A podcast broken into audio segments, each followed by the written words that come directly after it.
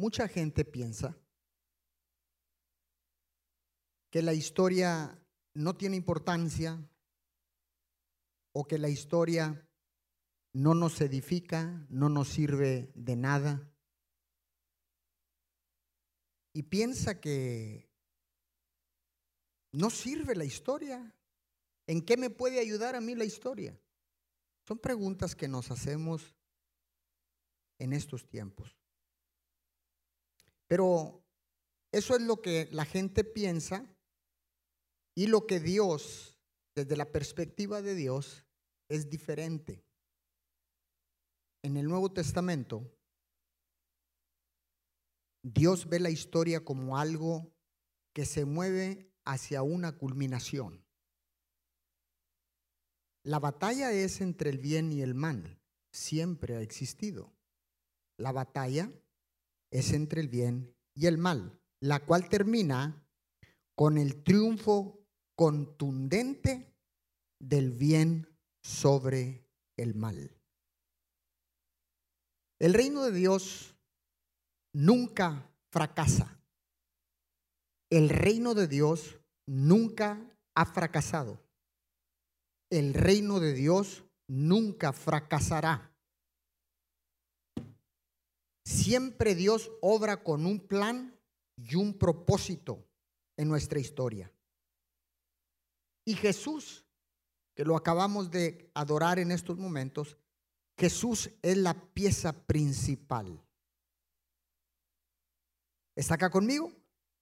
Jesús es la pieza principal hacia quien todas las líneas de la historia convergen. Alguien dijo, en estos tiempos de Navidad, alguien dijo, la bisagra de la historia es la puerta de un establo en Belén. Vuelvo a repetirlo, esto está poderoso. La bisagra de la historia es la puerta de un establo en Belén. Así que la historia es la historia de Jesús. Pero no solamente en el Nuevo Testamento, Dios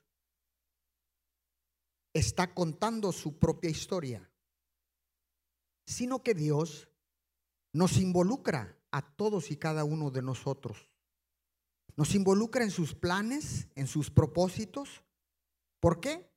Porque la única manera de que el propósito de Dios se cumpla es involucrando al pueblo y con la cooperación de su pueblo. No hay otra manera.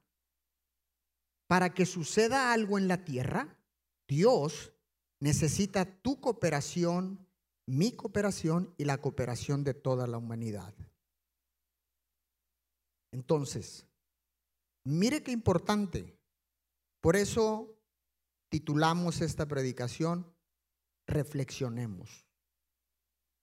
A pesar de todo lo que está aconteciendo en el mundo, todo lo que se está sucediendo, lo que está, se está suscitando en el mundo, que, y todo lo que te está pasando a ti alrededor de tu vida, de tu casa, de tu familia,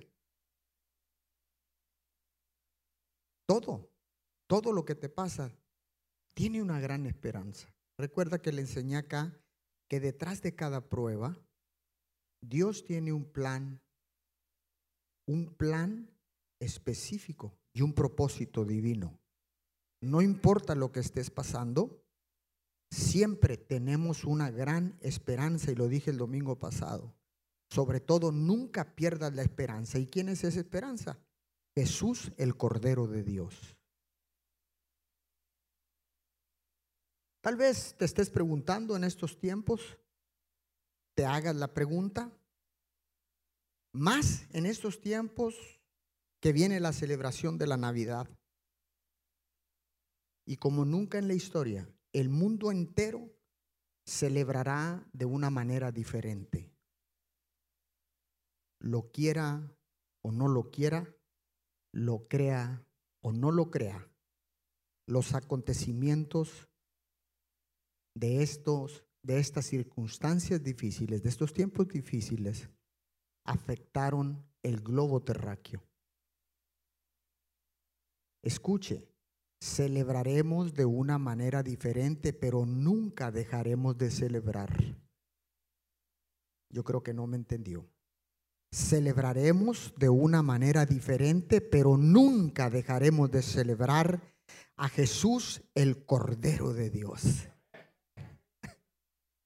Tal vez en estos momentos difíciles te estés preguntando, y yo sé que sí, yo sé que sí te estás preguntando, ¿será que Dios me ama? ¿Será que Dios verdaderamente me ama? Te preguntas, ¿por qué? ¿Cómo es que tenemos 10, 11 meses confinados? ¿Cómo es que mucha gente perdió sus trabajos? ¿Cómo es que tanta gente perdió un ser querido y no es tanta, pero sí han perdido seres queridos? Y por lo tanto, porque si comparamos esto con otras pandemias, el, porcentaje de, funciones es mínimo, pero al fin alguien perdió un ser querido y sabe qué, eso le duele a Dios, me duele a mí, nos duele a todos la pérdida de una vida. Entonces uno se pregunta, yo sé que usted se pregunta, ahí cuando está en silencio y dices, bueno, perdí el trabajo, no tengo finanzas, eh, eh, estoy batallando, eh, pero le digo una cosa, ¿alguien de ustedes tiene vida en este momento? Vuelvo a repetir, Usted que me está viendo, ¿tiene vida? ¿Pellizquese? ¿Tiene vida? Entonces, si tiene vida, tiene esperanza. Preocúpese cuando ya no sienta nada, porque entonces sí ya no hay esperanza, se acabó todo. Entonces, ¿cómo es que Dios me va a amar si perdí el trabajo? ¿Cómo es que Dios está bendiciendo y prosperando a otras personas y a mí no me prospera? ¿Cómo es que yo estoy batallando tanto para alcanzar mi, el, budget de mi mes? O sea, estoy bien difícil alcanzar lo que yo necesito para el mes. Tal vez tú perdiste tu casa o estés a punto de perder tu casa. Tal vez perdiste un, vehículo. Tal vez perdiste, no sé yo qué hayas perdido. Y te preguntas, ¿será que Dios me ama? Yo lo quiero invitar a que miremos la historia. Malaquías capítulo 1, versículo 1 al 3.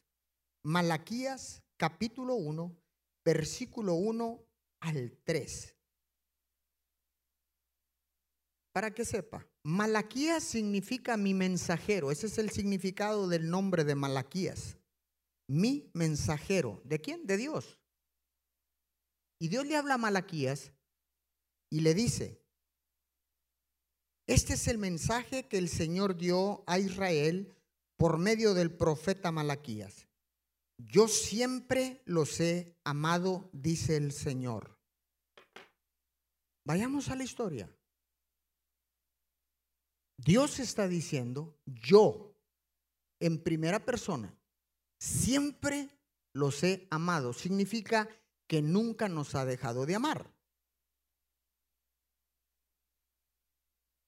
Entonces, si usted quiere saber si Dios lo ama verdaderamente, vaya la historia, vaya la palabra. Dice, yo siempre los he amado, dice el Señor. Sin embargo, ustedes replican, ¿de veras? ¿Cómo me has amado si perdí mi casa? ¿Cómo me has amado si perdí un ser querido? ¿Cómo me has amado si perdí el, el carro?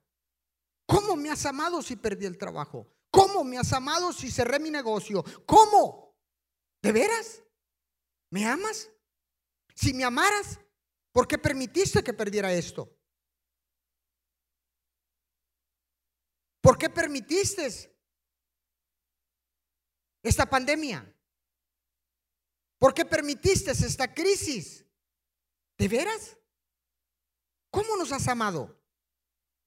Entonces el, Señor contesta, yo les he demostrado mi amor de la siguiente manera. Estoy leyendo en la nueva traducción viviente. Amé a su antepasado Jacob, pero rechacé a su hermano Esaú y devasté su zona montañosa. Convertí la herencia de Esaú en un desierto para chacales. ¡Wow! Entonces quiere decir que Dios hace un llamado en estos tiempos de crisis, en estos tiempos de pandemia, está haciendo un llamado para que soltemos lo que nos aparta o nos separa de Él. Mi amor no ha cambiado. Siempre los he amado. Pero si he permitido que sucedan estas cosas en tu vida, es porque te estoy amando con amor eterno. El que usted y yo perdamos cosas materiales, perdamos un ser amado, un ser querido, no significa que Dios no nos ame.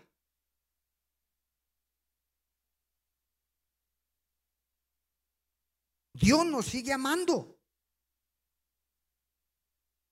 Si usted mira la historia en el Antiguo Testamento y mira la historia en el Nuevo Testamento, usted se va a dar cuenta. El mensaje de Dios es este. I love you. I love you. I love you. Te amo. Te amo. Te amo y te amo y te amo y te amo y te amo. Aunque muchas veces no lo entendamos. ¿Sabe que el libro de Malaquías, mi mensajero, dice el Señor, habla del sacerdocio? Hemos predicado Malaquías, pero solamente para el pastor o el que está en una posición de liderazgo espiritual. Pero todo el libro de Malaquías habla del sacerdocio. Los sacerdotes eran los líderes, escuchen, el Antiguo Testamento, eran los líderes que escuchaban a Dios y hablaban lo que Dios les decía a ellos. En otras palabras, Dios hablaba a través de los sacerdotes y a través de los profetas en el Antiguo Testamento. Entonces hemos malentendido o eh, mal explicado también que Malaquías es solamente al liderazgo espiritual, solamente a los pastores, apóstoles, profetas, maestros, evangelistas, y pastores, tal vez estemos pensando de esa manera. Inclusive yo me sorprendí cuando empecé a estudiar Malaquías y Dios me trae nuevas revelaciones. Y dije, bueno, ¿por qué si Malaquías está hablando, le habla, habla del sacerdocio? Me pregunto, nosotros como hombres en la, en la casa somos sacerdotes del Dios Altísimo. Entonces no es solamente al liderazgo espiritual. Wow, Malaquías 2.7. Veamos qué dice la historia. Malaquías 2.7. Ustedes, los sacerdotes, son mis mensajeros. Su deber es enseñar mis mandamientos a los que me buscan. Ustedes, los sacerdotes, son mis mensajeros.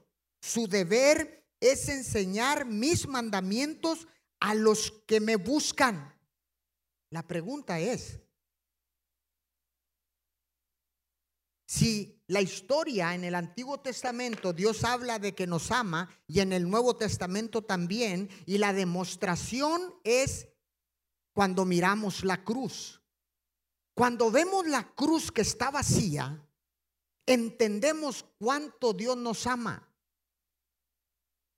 Lo he dicho en este altar. Usted quiere saber cuánto te ama Dios, voltea la cruz. Es la prueba y la demostración más grande del amor de Dios por cada uno de nosotros, por toda la humanidad. Esa es la prueba contundente cuando uno se pregunta, ¿será que Dios nos ama? La respuesta es la cruz. Vayamos a la cruz. Qué impresionante. Es ahí donde nos damos cuenta. Ahora dice, ustedes los sacerdotes son mis mensajeros. Ok, Jesús vino a morir por nosotros. Cuando nosotros recibimos a Jesús, recibimos el Espíritu Santo y la palabra de Dios dice que declaremos con nuestra boca que Jesucristo es el Señor. Está acá conmigo. Pero también dice, id por todas las naciones y predicad el Evangelio. He aquí yo estoy con vosotros todos los días hasta el fin del mundo. O sea, que Dios ordena en el Nuevo Testamento que vayamos y evangelicemos, que alcancemos a los que están perdidos, a los que no conocen a Jesús, que busquemos a todos aquellos que están en circunstancias difíciles. Y dice el Señor, vayan por ellos. Y los que me busquen a mí, su deber es evangelizarlos y hablarles de mí. Entonces automáticamente Dios nos convierte en sus sacerdotes. No solamente liderazgo espiritual, no solamente los apóstoles, profetas, maestros, evangelistas y pastores tienen que ser sacerdotes. Así que ustedes son mis mensajeros. Nosotros somos los sacerdotes y las sacerdotisas. Nosotros somos los mensajeros del reino de Dios. Nosotros somos esos mensajeros que Dios necesita. ¡Wow! Pastores que yo no tengo nada que hacer, evangeliza. Pastores que yo no tengo que hacer, predica la palabra. Eres un sacerdote, pastor, pero yo no soy sacerdote nada más en la iglesia. No, no, no, no, no. Vayamos a Éxodo capítulo 19, versículo 6. Éxodo, le leo en la traducción del lenguaje actual. Ustedes, entra usted en la palabra esta de ustedes. Ustedes serán, Antiguo Testamento, ustedes serán mis sacerdotes ante todo el mundo. Pastor, ante mi suegra, ante todo el mundo. Pastor, ante mi vecino que me odia, ante todo el mundo. Pastor, aún a mis enemigos, ante todo el mundo, ustedes serán mis sacerdotes y se apartarán de todo para servirme solo a mí.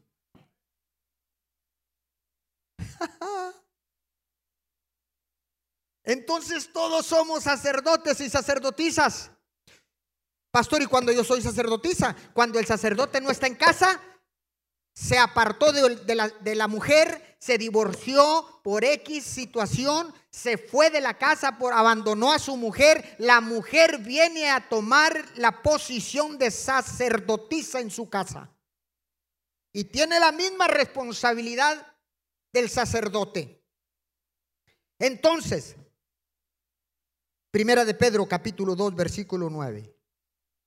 Pero ustedes son miembros de la familia de Dios. ¿Usted es miembro de la familia de Dios? Si está aquí, yo creo que sí, ¿no? ¿Usted es miembro de la familia de Dios?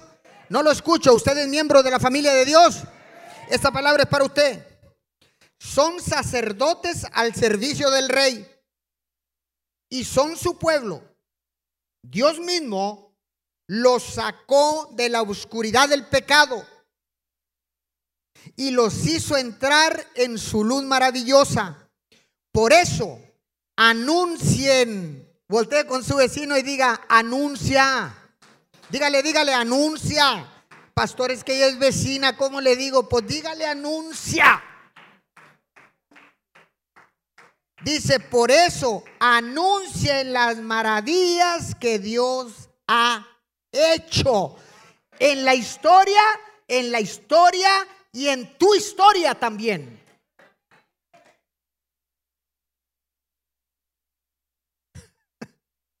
Se me está quedando muy quieto. Cuando estamos en problemas, cuando estamos en crisis, cuando estamos en situaciones difíciles, etcétera, etcétera. Recordemos nuestra historia. Recuerda la historia de Dios. Recuerda tu historia. Recordemos nuestra historia. Cómo estábamos antes de conocer a Jesús. De dónde nos sacó Jesús. De la obscuridad del pecado y nos trajo a su luz maravillosa con un plan y un propósito de anunciar las maravillas de Dios. ¡Wow! Salmos capítulo 143. Vayamos allá. Salmo 143, versículo 1. Dios mío, escucha mi oración, atiende mis ruegos. Tú eres fiel y justo, respóndeme. Verso 4. Ya no siento latir mi corazón, ya he perdido el ánimo. Me vienen a la mente los tiempos pasados y me pongo a pensar en todas tus acciones. Tengo muy presente todo lo que has hecho. Versículo 6. Hacia ti extiendo mis manos, pues me hace falta como el agua a la tierra seca. Verso 8. En ti confío, a ti dirijo mi oración. Cada nuevo día, hazme saber que me amas. Dime qué debo hacer. Tú eres mi Dios. Enséñame, verso 10. Tú eres mi Dios. Enséñame, enséñame a hacer lo que quieres que yo haga. Permite que tu buen espíritu me lleve a hacer el bien. Me lleve a hacer el bien. En estos tiempos celebramos a Jesús. Es por medio de Jesús que usted y yo recibimos la salvación y la vida eterna. Es a través de Jesús que usted y yo hemos sido redimidos para presentar el Evangelio a toda criatura en todas las naciones de la tierra, en tu área de influencia, en tu atmósfera, en tu atmósfera, en tu trabajo, en tu casa, en tu barrio, en tu esquina, en el autobús, ahí donde tú te encuentres en el supermercado. Esa es nuestra responsabilidad porque nosotros somos un reino de sacerdotes. Un reino de sacerdotes. Y escuche esto. David escribió este salmo cuando estaba bien angustiado. ¿Sabe dónde estaba? Estaba en la cueva. Lo perseguían para matarlo. Muy similar. Dios dijo, se van a meter a sus cuevas, en sus casas, en este tiempo. Quiero que entren a sus cuevas. Hace tiempo que no permanecen ahí quietos, en comunión conmigo. Se les ha olvidado que yo soy Dios, que yo soy el Dios que puedo resolver tu problema, que puedo resolver tu milagro de sanidad, que puedo resolver tu problema financiero, que puedo resolver tu problema matrimonial, que puedo resolver todo lo que acontezca en la tierra, porque yo soy el creador de los cielos y de la tierra. Necesito que vengas a mí. Te he llamado con amor santo. Ven a mí. Y David estaba metido en una cueva. La diferencia es que David lo estaban buscando para matarlo. Y de aquí a ninguno nos están buscando para matarnos. Yo creo que si nos estuvieran buscando para matarnos, estuviéramos bien encuevados. Y usted dice, gracias a Dios no me buscan para matarme. Pues déjeme, le tengo malas noticias. El diablo lo está buscando porque lo quiere matar, lo quiere aniquilar. Por eso es necesario como David, regresar a la cueva para mantener una relación con Dios. Y escribió este salmo, 143. Lo debe de tener como un recital en su casa, en su vida. Lo debemos de tener. ¿Alguien me sigue?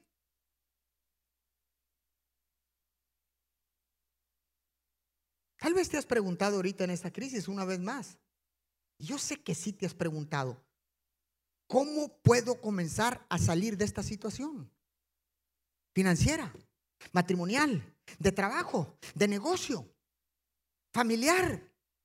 ¿Cómo es que yo puedo salir de esta situación en la que, en la que yo me encuentro?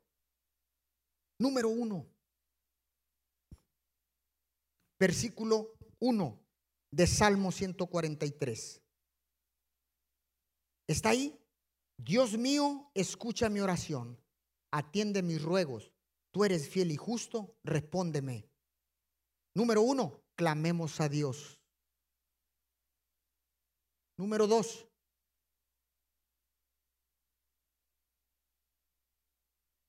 vaya al verso 5. Verso 5 me viene a la mente los tiempos pasados y me pongo a pensar en todas tus acciones. Tengo muy presente todo lo que has hecho. Número dos, recuerda las cosas buenas. Te aseguro que son más cosas buenas las que te han pasado que las malas.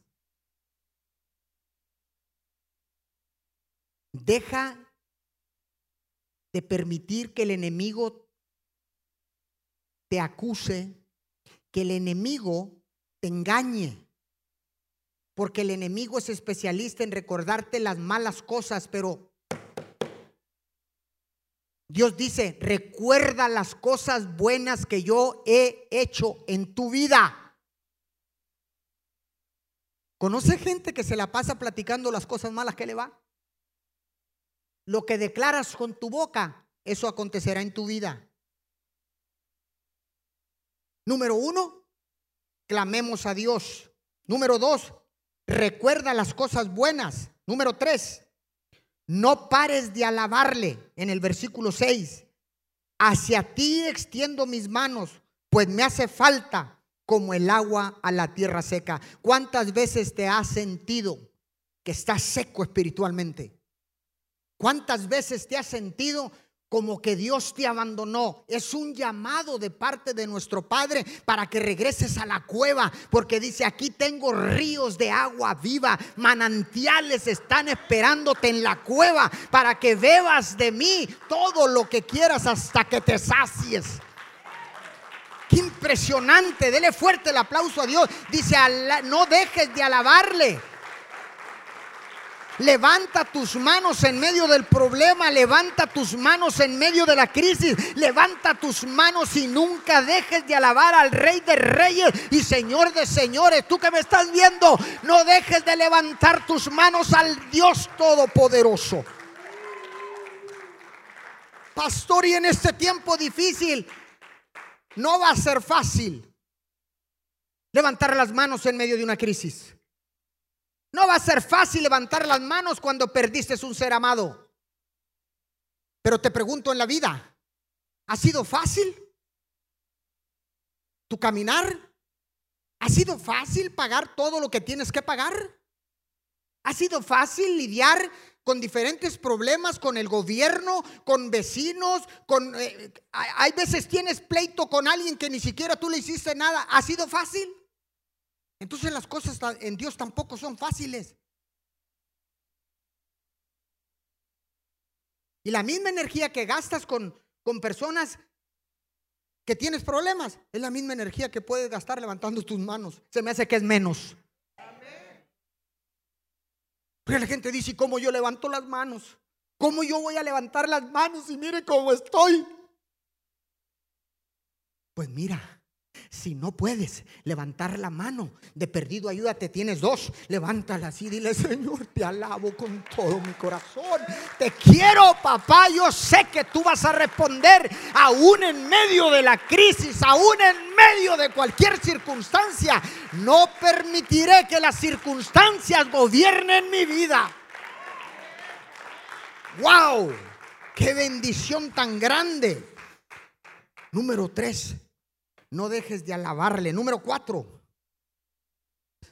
en el verso 8, en ti confío, a ti dirijo mi oración.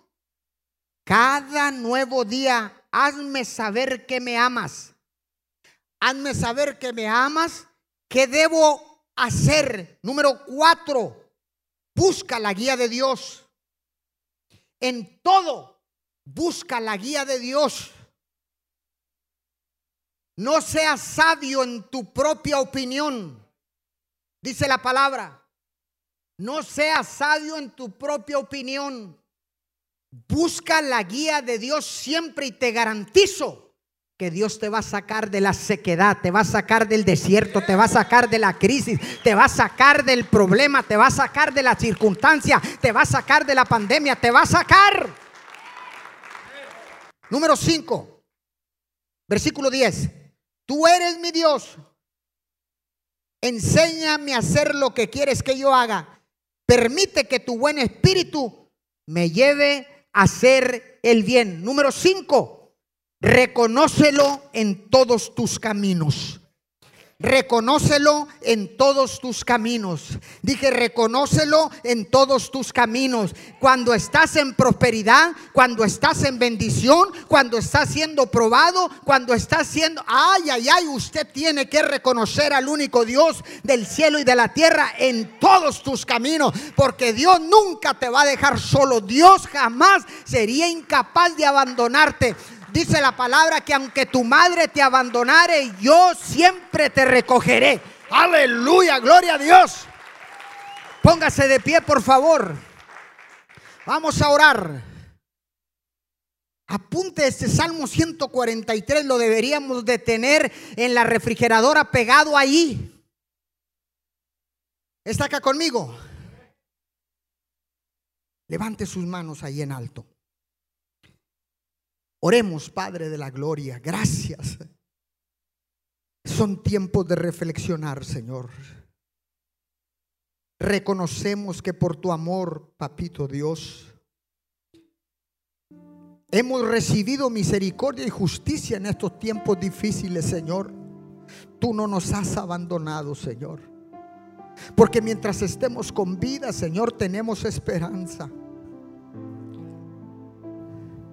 Reconocemos, Señor, que necesitamos tu guía. Tenemos el potencial, Señor. Tú nos has dado el, el, potencial, Señor, para cambiar el rumbo de los acontecimientos, para cambiar el rumbo de lo que está sucediendo en el mundo. Y también tenemos el potencial, Señor, para cambiar la historia para bien y no para mal. Señor, gracias. Porque hoy podemos decir que en estos tiempos podemos comenzar a escribir nuestra historia. Y mientras usted lo adora en este momento, le quiero dar este principio. Cuando me vuelvo un mensajero de Dios, comienzo a escribir mi, mi historia. Cuando me vuelvo un mensajero de Dios, comienzo a escribir mi historia. Señor, gracias. Escucha mi oración. Escucha nuestra oración, Señor, en este tiempo. Mi alma tiene sed de ti. Mi alma te alaba, Señor. Muéstranos el camino, papito Dios, que debemos seguir. Me refugio en ti en estos momentos. Regreso a la cueva, papito Dios, para que sigas mostrando misericordia con cada uno de nosotros. Sigue ayudándonos, mi Señor. Ayúdanos. Ayúdanos. Gracias, Señor porque ahora entendemos que somos los mensajeros de Dios. Que somos los mensajeros de tu reino, mi Señor. Que somos los sacerdotes, Señor, de tu reino. Que somos un pueblo de sacerdotes, Señor. Para que anunciemos que el verdadero motivo de la Navidad es Jesús, Señor. Que el enemigo no nos engañe que el enemigo no crea que vamos a creer sus mentiras. Que celebremos a lo grande en estos tiempos navideños con responsabilidad, papito Dios. Señor, son tiempos de reflexionar. Son tiempos de reflexionar, Señor, en estas temporadas, en esta Navidad. Son tiempos para agradecer, Señor. Son tiempos de gratitud por tanto y tanto que nos has dado, Señor. Si he perdido algo, mi Señor, es porque tú me estás buscando. Porque ahora reconozco que si no hubiera perdido eso, Señor, no estuviera en la cueva, no estuviera en este lugar, no estuviera buscándote, mi Señor. Son tiempos para agradecerte, mi Señor. Son tiempos de celebrar porque nos ha nacido el Salvador en esta Navidad. Señor, celebramos con responsabilidad. Señor, verdaderamente celebraremos por primera vez en la historia de la tierra.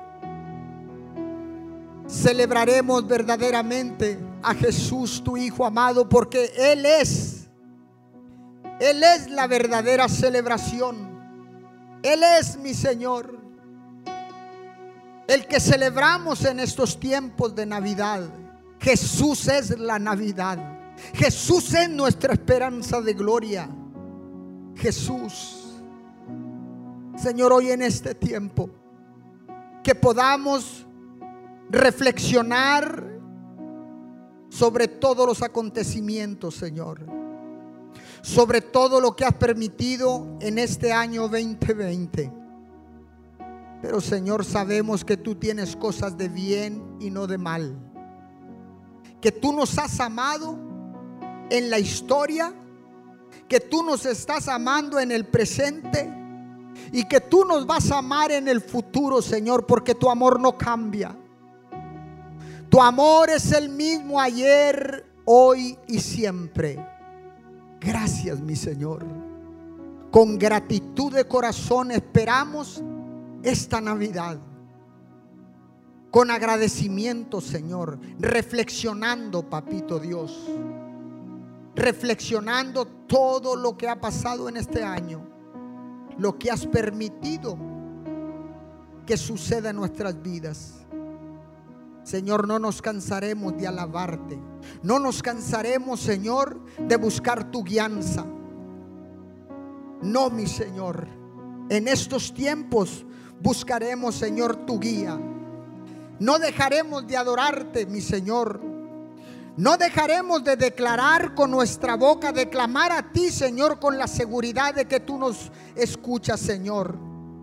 Recordaremos las cosas buenas que tú has tenido en este año de pandemia. Has tenido muchas cosas buenas. No permitiremos que el enemigo nos engañe. Y cuando traiga las cosas malas, reprenderemos al enemigo en el nombre poderoso de Jesús. Reconocemos a Jesús como el Salvador del mundo lo reconocemos en todos nuestros caminos. En el nombre de Jesús. Amén y amén.